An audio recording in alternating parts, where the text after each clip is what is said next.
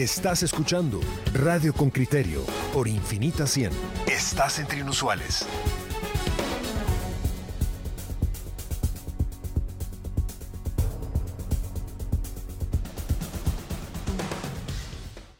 Bueno, elecciones en puerta con partidos políticos fragmentados. Vamos a escuchar la nota de don Henry Bean y luego vamos a hablar con Luis Mac, es sociólogo y profesor en la Escuela de Ciencia Política de la Universidad de San Carlos. El informe de Henry Bean, reportero con criterio. En los próximos meses, los partidos políticos iniciarán sus asambleas de postulación de candidatos para el proceso electoral de junio 2023. La gran pregunta del momento con la mitad de las agrupaciones fragmentadas es, ¿quiénes se quedan y quiénes se van? Con mayor o menor evidencia, grupos como la Unidad Nacional de la Esperanza, FCN Nación, Creo, Viva, Humanista, PAN, WINAC, Bien y el cancelado UCN han mostrado sus filas fragmentadas y eso se refleja en el Congreso. Han expulsado a diputados o los congresistas, aunque votan con el nombre del partido, están divorciados. Los políticos lo atribuyen a que hay una democracia de papel en las organizaciones del país. Evelyn Morataya, diputada del Bloque Bien. Es que tenemos democracia de papel en las instituciones políticas y por eso es que necesitamos que haya una reforma profunda a la ley electoral y de partidos políticos para que sean verdaderas instituciones democráticas en el país.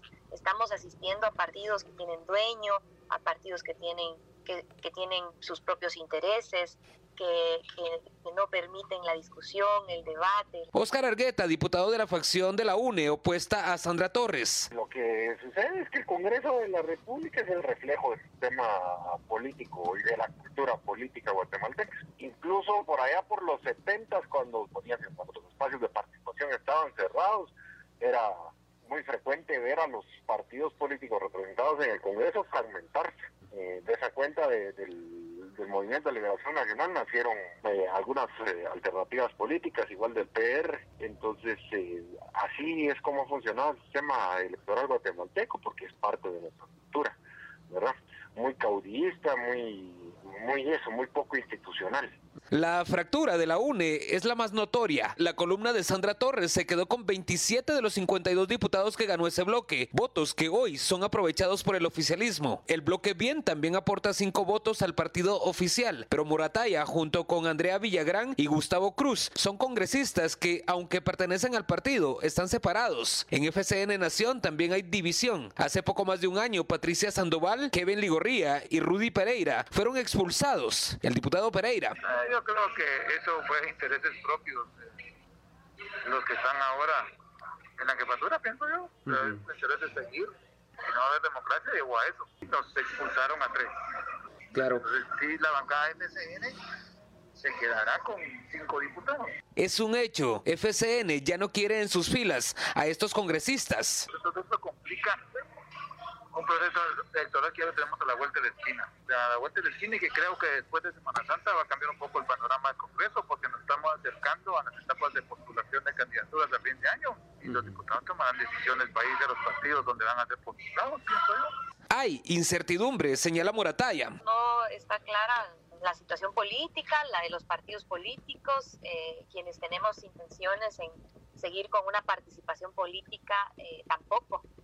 Eh, hay demasiada incertidumbre y por lo mismo creo que eso está dificultando mucho entender hacia dónde va el siguiente proceso electoral, uh -huh. cuáles instituciones van a participar, cuáles van a ser canceladas, cuáles van a ser las nuevas instituciones políticas que van a surgir eh, y que van a llegar a, a sus asambleas a tiempo en, los que están en formación en el Tribunal Supremo Electoral.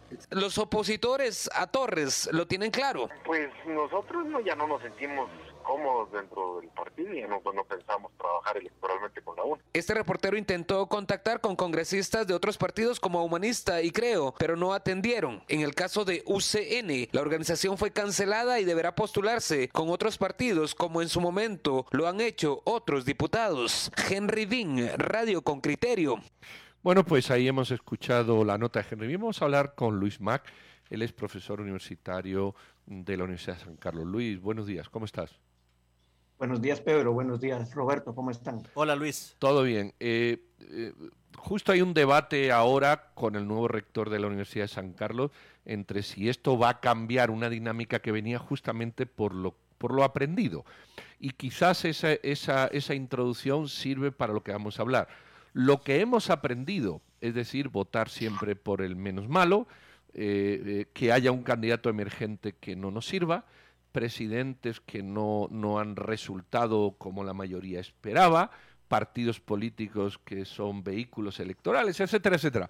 Eso que ya lo tenemos clarísimo, eh, ¿cómo se va a trasladar al próximo proceso electoral? Es decir, más de lo mismo o habrá una reacción de votantes y votados en, la búsqueda de otro sistema.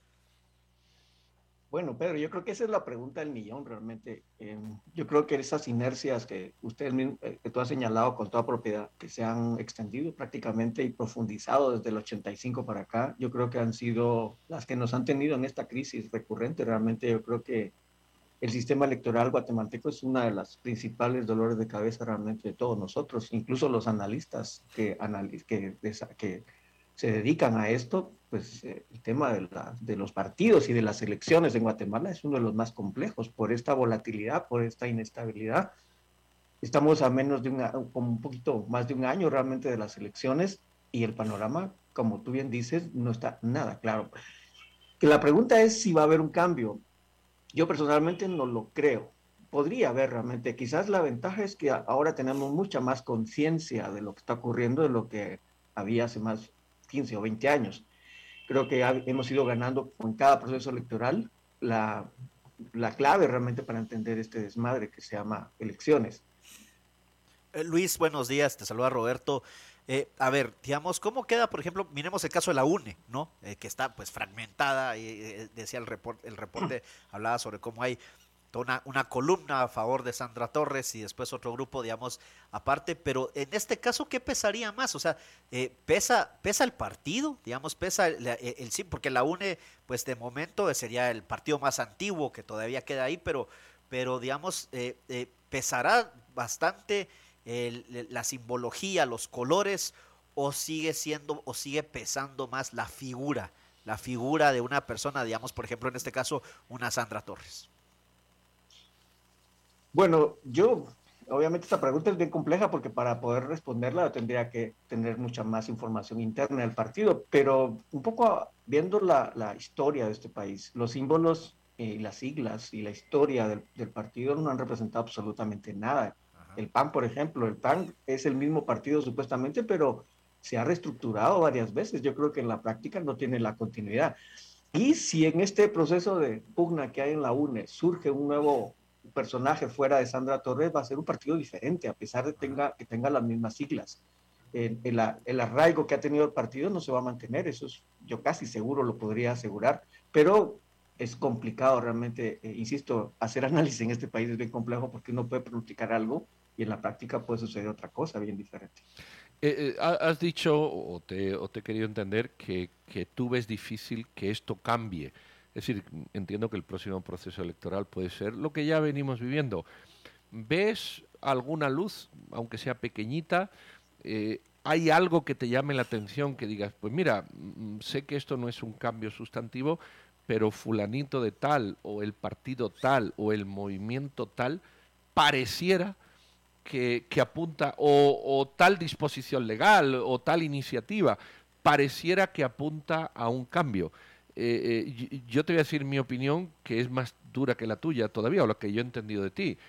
Yo no veo nada distinto, es más, no veo casi nada eh, diferente. ¿Tú, ¿Tú, ves alguna luz perdida que, que pueda darnos justamente, que nos pueda iluminar la reflexión?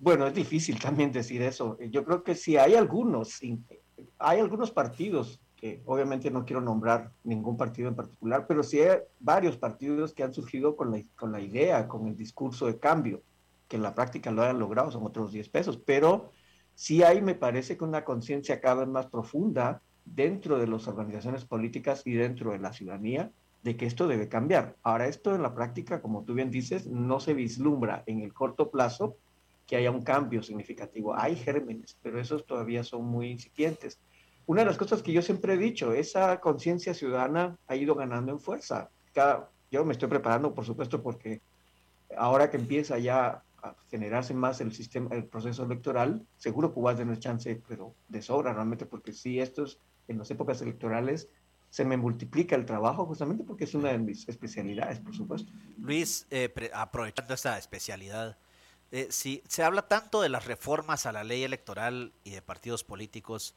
pero tal vez para compartir con nuestros oyentes con criterio, ¿qué, serían, qué, qué, puntos, qué prioridades debería, eh, digamos, si se hace una reforma? Porque vimos en un momento dado, digamos, precisamente después de lo que fue la situación del 2015, ciertas reformas que resultaron no ser precisamente lo mejor, pero ¿qué, por, dónde, ¿por dónde se le podría entrar?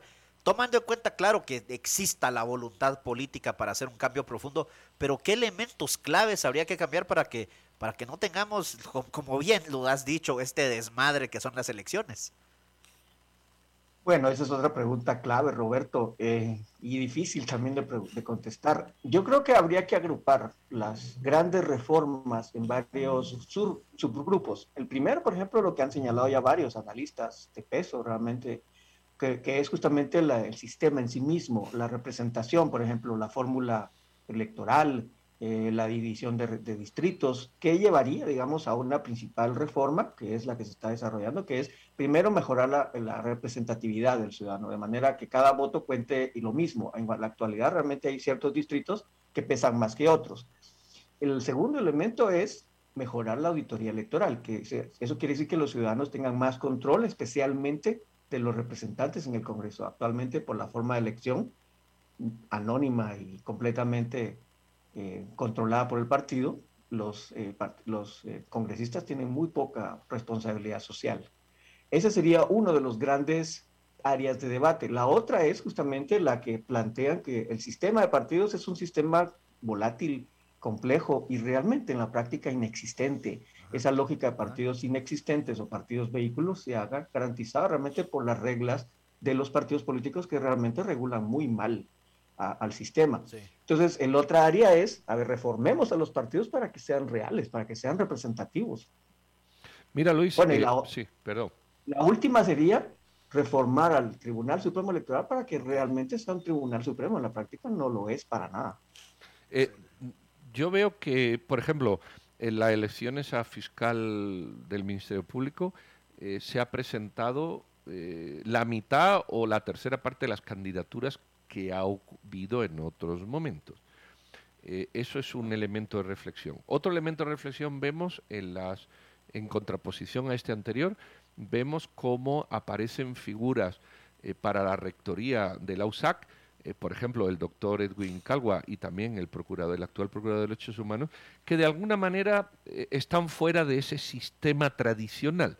Es decir, mm, mm, que, contrasta con la, con la poca convocatoria de la elección de fiscal, de fiscal general. Eh, da la sensación de que hay un miedo en algunas instituciones y un atrevimiento en otras, si queremos ponerlo así, en una por cambiar el sistema, la USAC, en otra por no complicarse la vida, el Ministerio Público.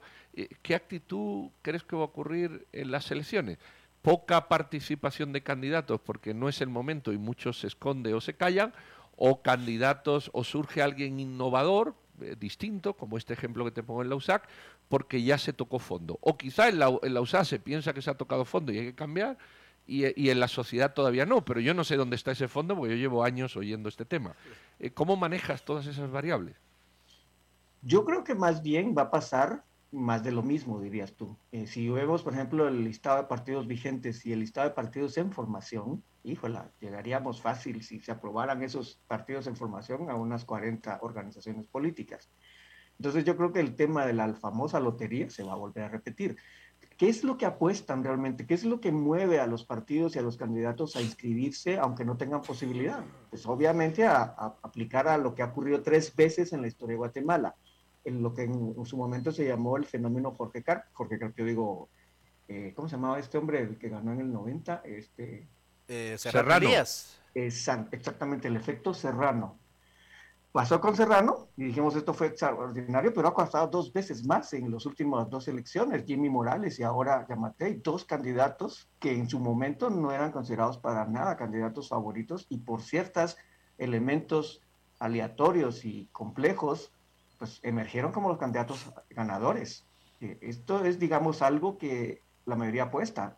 Entro con una poca posibilidad y salgo como ganador eso ocurre en sistemas completamente desestructurados y volátiles como Guatemala. Entonces todo el mundo apuesta a, dar el loteriazo en plena crisis, ¿no? Sí, Luis, eh, eh, uno de nuestros oyentes dice algo muy interesante, Heriberto Sifontes, dice, todo sí, igual la gente vota, pero no elige. Pero yo te preguntaría, eh, si yo estoy de acuerdo, yo siento que también esto va a seguir, si, sigue, sigue, seguimos en este, este escalabro, pero ¿qué tanto se sigue agudizando el divorcio entre los partidos políticos y la sociedad?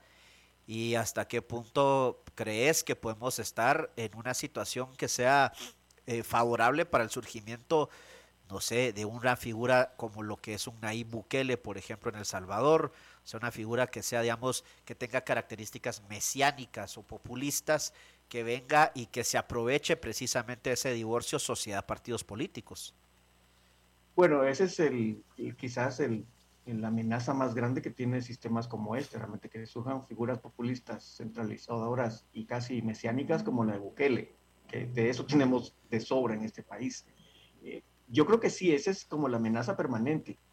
Em, ahora, ¿cómo, ¿cómo podemos generar un cambio con eso? Yo creo que es bien complicado realmente, porque las dinámicas justamente de centrífugas que tenemos son tan grandes que yo creo que eso sigue generando esa división y esa apuesta a que cada quien quiere ir por su lado. La posibilidad de generar plataformas más amplias como la que se generó en, Honduras, por ejemplo, son muy remotas, por lo menos en este momento en Guatemala. Eh, mira, Luis, y los extremismos, eh, porque efectivamente del populismo, de, de estos, de estos mesiani, mesías emergentes, pues eh, ya, ya hemos hablado y, el populismo radical o el radicalismo populista en el que alguien de, una extrema, mm, ¿verdad? Eh, quiera confrontar o la falta de lucha contra la corruptela o justamente la lucha contra la corruptela. Me da igual, eh, por tomar ese elemento que está en la dinámica social.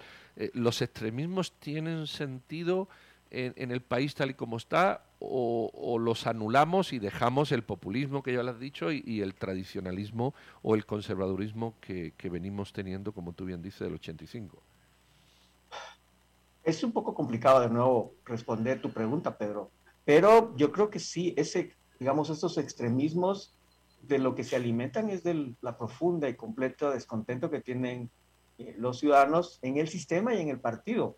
Yo creo que no te respondí finalmente, Roberto, en ese sentido, pero las encuestas demuestran que el sistema se deslegitima cada vez más. Así es. Justamente hace unos días la POP justamente presentó su último reporte y lo que demuestra es un cuadro dramático de una democracia que está paradójicamente muy cerca de niveles de desprestigio como de sociedades que no queremos nombrar, pero siempre tenemos en mente, ¿no?